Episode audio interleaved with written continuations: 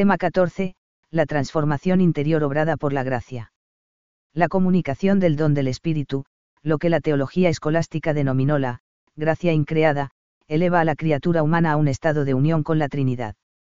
De modo que la presencia del Espíritu Santo suscita un efecto interior, santificante, en la vida humana, una verdadera transformación, la gracia creada. La teología occidental ha estudiado en qué consiste esta transformación interior, recogiendo la experiencia de la ascética y sirviéndose de los conceptos de la psicología filosófica. 1. La necesidad del auxilio de la gracia y la diversidad de sus dones.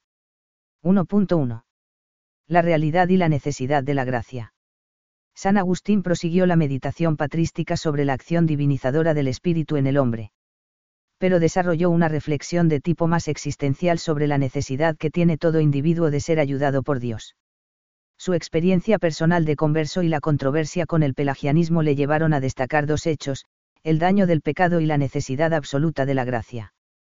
En paralelo al daño del pecado, él destaca la urgencia del auxilio de Dios. Desde esta perspectiva, el misterio de la gracia aparece como una ayuda real, necesaria y gratuita de Dios, con un efecto real en el hombre. El auxilio divino es una ayuda real, porque influye realmente en el interior de la persona no es solo el auxilio externo del buen ejemplo y de la doctrina del Evangelio, que animan a vivir bien. Dios rectifica la naturaleza humana y obra realmente dentro del hombre por el Espíritu Santo, que inspira la inteligencia y enciende la voluntad con su amor. Es una ayuda necesaria. El hombre no puede salvarse por sí mismo. No le bastan las fuerzas de su naturaleza para superar el daño del pecado.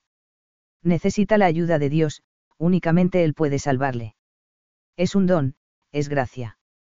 Esas ayudas son dones gratuitos de Dios, regalos que hace al hombre y que éste nunca merece. Se le conceden al hombre por la liberalidad de Dios que quiere dar, como efecto de su salvación a través de Cristo. Por eso, hay que agradecerlos y pedirlos en la oración.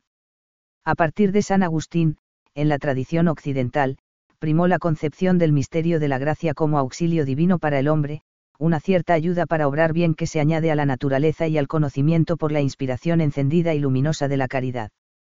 Esta concepción tiene un componente personal activo, auxilio, en el sentido subjetivo de, acción divina, que ayuda, aunque se fue imponiendo su perspectiva más efectiva, auxilio, en el sentido objetivo de, efecto interior en el hombre, que repara las consecuencias del pecado, rectifica la voluntad, inspira la inteligencia y conduce a obrar bien. 1.2. La diversidad de frutos de la gracia. El lenguaje de la Sagrada Escritura expresa de muchos modos los frutos de la acción salvadora de Dios. Se puede reconocer un itinerario de interiorización que va desde un nuevo obrar, hasta un nuevo modo de ser. La renovación que obra el Espíritu Santo en la persona humana le permite superar las obras de la carne, y realizarlas, obras según el Espíritu. Pero el don concedido no se reduce a actos puntuales, sino a unas fuerzas, o, luces, interiores estables, singularmente la fe y la caridad, que dan principio a un vivir nuevo. Así, el justo vivirá por su fe y el que ama cumple los preceptos morales. El Espíritu infunde en el justo la fe, la esperanza y la caridad como capacidades estables por las que puede fiarse de Dios, corresponder a su acción salvífica e identificar habitualmente su querer con la voluntad divina. En último término, el salvado está divinizado, ha renacido y es una, criatura nueva, se ha revestido de Cristo, es, Hijo de Dios, participa de la naturaleza divina. Por tanto, el don del Espíritu Santo se concreta y diversifica en una multiplicidad de dones, tal como consta en los escritos neotestamentarios y posteriormente en la reflexión patrística y en la tradición monástica. El don de Dios, la gracia, suscita obras de santidad, pero se arraiga en la interioridad humana, hasta el punto de renovar sus potencialidades y el ser mismo del creyente. Los actos nuevos de la vida cristiana parecen exigir una condición nueva en la naturaleza humana, un nuevo modo de ser. 2. La divinización, y la noción de gracia santificante. 2.1. Formación de la noción de gracia santificante como hábito entitativo. El pensamiento metódico escolástico encontró en la psicología aristotélica un instrumento filosófico para analizar la estructura espiritual de la persona, el alma y sus potencias, sus hábitos y sus operaciones. Hasta entonces, la reflexión teológica sobre la gracia solamente contaba con la tradición agustiniana y con la doctrina ascética monástica. La escolástica estudió y sistematizó todo este material. Aplicando los esquemas aristotélicos, profundizó y precisó de qué naturaleza son los distintos dones divinos, cómo actúan y cómo se relacionan con la libertad humana. La escolástica concluyó, a través de un largo proceso de análisis y clarificación, que, además de los múltiples auxilios operativos, el don del Espíritu de Dios supone una elevación general de la naturaleza humana, que es una participación en la vida trinitaria. Se trata de una verdadera transformación interior, un modo de ser nuevo, es un hábito entitativo, en el lenguaje de la psicología aristotélica. Es cierta cualidad permanente del alma, que está en la base de todo el obrar sobrenatural. Es un estado de gracia, distinguible de las virtudes infusas y de las gracias actuales. La gracia santificante se distingue de la fe, la esperanza y la caridad, que son los hábitos operativos del alma por los que su obrar se dirige hacia Dios. Y se distingue también de las gracias actuales otras ayudas de Dios ocasiones, múltiples y diversas, que suscitan actos concretos de santidad. Estas gracias son, auxilios a las capacidades operativas, iluminaciones en el entendimiento o mociones en la voluntad. Santo Tomás de Aquino sistematizó las reflexiones sobre la gracia santificante en la cuestión 110 de la prima secundae de la Suma Teológica. Se divide en cuatro artículos que aclaran progresivamente la noción de gracia santificante como cualidad sobrenatural de la naturaleza humana santificada por la acción del Espíritu Santo. 1. La gracia como efecto santificador del amor de predilección de Dios en el alma del hombre. 2. La gracia como cualidad sobrenatural del alma que capacita al hombre para moverse por sí mismo hacia el bien eterno. 3. La gracia, no como cualidad operativa sobrenatural de la naturaleza, sino como la elevación a la cualidad sobrenatural de la naturaleza humana misma. 4. La gracia como cualidad o hábito del alma, en su esencia, no en sus potencias. 2.2. Aclaraciones acerca de la doctrina sobre la gracia santificante la doctrina teológica sobre la gracia santificante ha sido, en ocasiones, mal presentada o mal interpretada. Se la ha acusado de separarse de los datos bíblicos y de la tradición patrística, y de caer en la despersonalización y el cosismo. Conviene realizar algunas aclaraciones. La tradición católica señala una correspondencia estricta entre la efusión del Espíritu Santo y la recepción de la gracia habitual, o gracia santificante son totalmente correlativas y simultáneas. El estado de gracia es el efecto interior real de la presencia del Espíritu Santo. A esa cualidad, la tradición teológica le llama, gracia habitual, porque es un hábito, o también, gracia santificante, porque santifica al hombre. Es un modo de ser o una condición nueva, sobrenatural. Con este lenguaje ontológico expresamos con mayor precisión, aunque de una manera menos plástica, lo mismo que la escritura y la experiencia cristiana. Presentar la gracia como cualidad y, hábito, es descartar que sea una, substancia, o una especie de, fluido. Por eso la, gracia santificante, no puede ser entendida como una cosa creada, como, algo intermedio, entre Dios y el hombre, sino que es el efecto o la huella de la acción santificante de Dios en el hombre. La teología escolástica denominó, gracia habitual o santificante, estado de gracia, a la elevación de la naturaleza o transformación del ser mismo del hombre por el misterio de la gracia de Dios.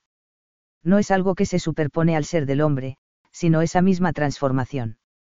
Es la misma naturaleza humana transformada y elevada, de tal modo que, conducida por el Espíritu Santo, alcanza lo que antes no podía. De ahí, el dicho clásico de que la gracia supone la naturaleza. La gracia no destruye ni sustituye la naturaleza, sino que la eleva el hombre cree en Dios con su inteligencia y lo ama con su voluntad. Pero la inteligencia ha recibido la luz de la fe, y la voluntad, el impulso de la caridad y el horizonte de la esperanza. Son el dinamismo de la nueva condición. A la teología ortodoxa le causa perplejidad la expresión, a veces usada por la teología católica, de, gracia creada, para distinguirla de la, gracia increada, que es el Espíritu Santo infundido como fruto de la Pascua pero se trata de un malentendido sobre el sentido de la expresión. Para la tradición occidental, es, creada, solo en el sentido de que se da en una criatura, no en Dios mismo, y en la historia, no desde siempre. Cuando la teología católica habla del hábito de la gracia o de la gracia santificante dice fundamentalmente lo mismo que los ortodoxos o la patrística cuando hablan de divinización, una transformación real de la naturaleza humana o del alma, que consiste en una participación en la naturaleza divina. 3. La gracia y las capacidades operativas humanas. La acción del Espíritu Santo infunde en la naturaleza humana los principios de un obrar nuevo. La transformación moral se concreta en virtudes y dones, que son como el desarrollo operativo de la gracia. La tradición ha distinguido capacidades operativas diversas, combinando los datos de la experiencia con los de la Sagrada Escritura. Según la tradición teológica occidental, la gracia santificante va acompañada de tres tipos de dones operativos, virtudes teologales, fe, esperanza y caridad, virtudes morales, prudencia, justicia, fortaleza y templanza y otras, y dones del Espíritu Santo. 3.1. La noción cristiana de virtud. Las virtudes teologales y morales. Es una experiencia común que el obrar consciente deja una huella interior, que la repetición consciente de actos, crea hábitos de conducta. Las virtudes son hábitos operativos buenos, es decir, las disposiciones estables que permiten realizar actos libres con creciente perfección, facilidad y gusto. La filosofía griega no ha inventado su existencia, pero la ha reconocido y estudiado. La noción griega de virtud, en su sentido más amplio, fue recogida en el Antiguo Testamento y el Nuevo. Pero hay algunas diferencias entre el modo clásico de considerar la virtud y el cristiano. Frente al mero naturalismo griego el cristianismo afirma que la vida moral tiene por fin no solo el perfeccionamiento de la naturaleza, sino unirse a Dios y cumplir su voluntad. Que la naturaleza está herida y que no bastan los esfuerzos humanos para repararla, es Dios quien la renueva y eleva con la gracia del Espíritu Santo. Que el modelo de perfección humana es Jesucristo, y por eso aprecia virtudes que no consideraban los clásicos, la humildad, la misericordia, la caridad. A las virtudes teologales. San Agustín advierte que solo se alcanza la vida virtuosa más completa si se cuenta con el auxilio de Cristo y si se tiene al sumo bien como fin, decib. V, 12, 4, y MP. Ceyul. 4, 3, 19. La referencia a Dios de toda la conducta cristiana se recibe del Espíritu Santo mediante las virtudes de la fe, esperanza y caridad. Se les llama, virtudes infusas, para distinguirlas de las naturales generadas por repetición de actos. Y se les llama, virtudes teologales, porque tienen a Dios por objeto, de modo que la actividad del espíritu humano se sitúa ante Dios y a Él se refiere. Las virtudes teologales, informan y vivifican todas las virtudes morales, CEC, en 1813. El Catecismo de la Iglesia Católica recoge y sintetiza la doctrina sobre las virtudes teologales, las virtudes teologales fundan, animan y caracterizan el obrar moral del cristiano. Son infundidas por Dios en el alma de los fieles para hacerlos capaces de obrar como hijos suyos y merecer la vida eterna. Son la garantía de la presencia y la acción del Espíritu Santo en las facultades del ser humano, se refieren directamente a Dios. Disponen a los cristianos a vivir en relación con la Santísima Trinidad. Tienen como origen, motivo y objeto a Dios uno y trino. La virtud de la fe dispone para adherirse a Dios y creer todo lo que Él nos ha revelado, y que la Iglesia nos propone. La virtud de la esperanza dispone para desear el reino de Dios prometido y para confiar en el auxilio de Dios que allí nos conduce. La virtud de la caridad dispone al hombre para amar a Dios como Padre y a todos los hombres como hermanos en Jesucristo. Esto se hace con el amor que el mismo Espíritu infunde en nuestros corazones. B. Las virtudes morales. La acción del Espíritu Santo es necesaria para la generación de virtudes, más allá de las limitadas y heridas fuerzas naturales. Las virtudes humanas adquiridas mediante la educación, mediante actos deliberados, y una perseverancia, reanudada siempre en el esfuerzo, son purificadas y elevadas por la gracia divina. Con la ayuda de Dios, forjan el carácter y dan soltura en la práctica del bien. El esquema platónico de las cuatro virtudes, prudencia, justicia, fortaleza y templanza, forma parte, desde muy antiguo, de la enseñanza moral cristiana. Desde San Ambrosio, se les llama, virtudes cardinales. Pero la idea cristiana del hombre virtuoso va más allá de los paradigmas del héroe o el sabio. El cristiano tiene un nuevo modelo de comportamiento o de virtud, el santo, que identifica su conducta con Cristo. Esto lleva a reconocer otras virtudes desconocidas en el mundo clásico, como la caridad, la misericordia, el servicio, la humildad, el arrepentimiento, la penitencia o la actitud de oración. 3.2. Los dones del Espíritu Santo. A. Virtudes y dones. Además de la infusión o de la generación de virtudes, que sanan, elevan y desarrollan la capacidad operativa de la naturaleza humana, la transformación moral del cristiano supone una acción directa del Espíritu Santo, que ilustra la inteligencia y enciende la voluntad. Las virtudes disponen a la persona a hacer el bien, los dones, la disponen a dejar hacer en ella al Espíritu. En la terminología escolástica, los dones son hábitos operativos que dan docilidad para ser movido por el Espíritu Santo. B. El ungido y los ungidos. El texto mesiánico de Isaías anuncia la plenitud de dones que Dios dará al Mesías, ungido con el Espíritu de Dios, para cumplir su misión, sobre él se posará el Espíritu del Señor, espíritu de sabiduría y entendimiento, espíritu de consejo y fortaleza, espíritu de ciencia y temor del Señor. Lo inspirará el temor del Señor. Con el envío del Espíritu Santo, todos los ungidos participarán en estos dones. El esquema teológico de los siete dones, no se sostiene sobre la base de una exégesis literal del texto de Isaías, sino desde su lectura desde la tradición catequética, litúrgica y teológica de la Iglesia. Ha servido a la tradición cristiana para ordenar la abundante experiencia sobre la acción del Paráclito. Sabiduría. Conocimiento sabroso, que tiene la sutileza y la connaturalidad que da el amor. Entendimiento. Peculiar agudeza y profundidad para captar los misterios de la fe. Ciencia. Descubrimiento del sentido teológico de lo creado, del valor de las criaturas en relación con el Creador. Consejo. Discernimiento de lo que se debe hacer. Fortaleza. Ayuda para practicar el bien y soportar las dificultades. Piedad. Ternura y trato filial que debemos a Dios, y mansedumbre con los demás. Temor. Temor a ofender y maltratar lo divino, que no se inspira primeramente en el miedo al castigo, sino en el amor a Dios. 4. La vida de la gracia. La teología de la gracia usa un lenguaje técnico. Pero es conveniente acercarse al misterio de la gracia con el lenguaje más descriptivo vital. La captación del hecho, funciones y desarrollo de la vida se da en los conceptos, pero también en las imágenes y metáforas, en la narración de la historia vivida y en la relación interpersonal. La terminología de la espiritualidad permite hacerse una idea más viva y atractiva de los fenómenos que pertenecen a la vida de la gracia la terminología teológica y filosófica permite dar al pensamiento mayor precisión y seguridad. 4.1. La vida que da el Espíritu. La escritura y la experiencia espiritual de la Iglesia han recogido múltiples lenguajes e imágenes para expresar con ellos la novedad, el despliegue y la meta de la vida cristiana.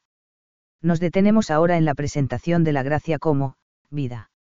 La persona humana, como criatura viva, tiene un organismo y unas capacidades que se han de desarrollar y como, nueva criatura, regenerada en el misterio pascual de Cristo por el Espíritu, tiene un nuevo, principio vital, y un, organismo sobrenatural, que desarrollar.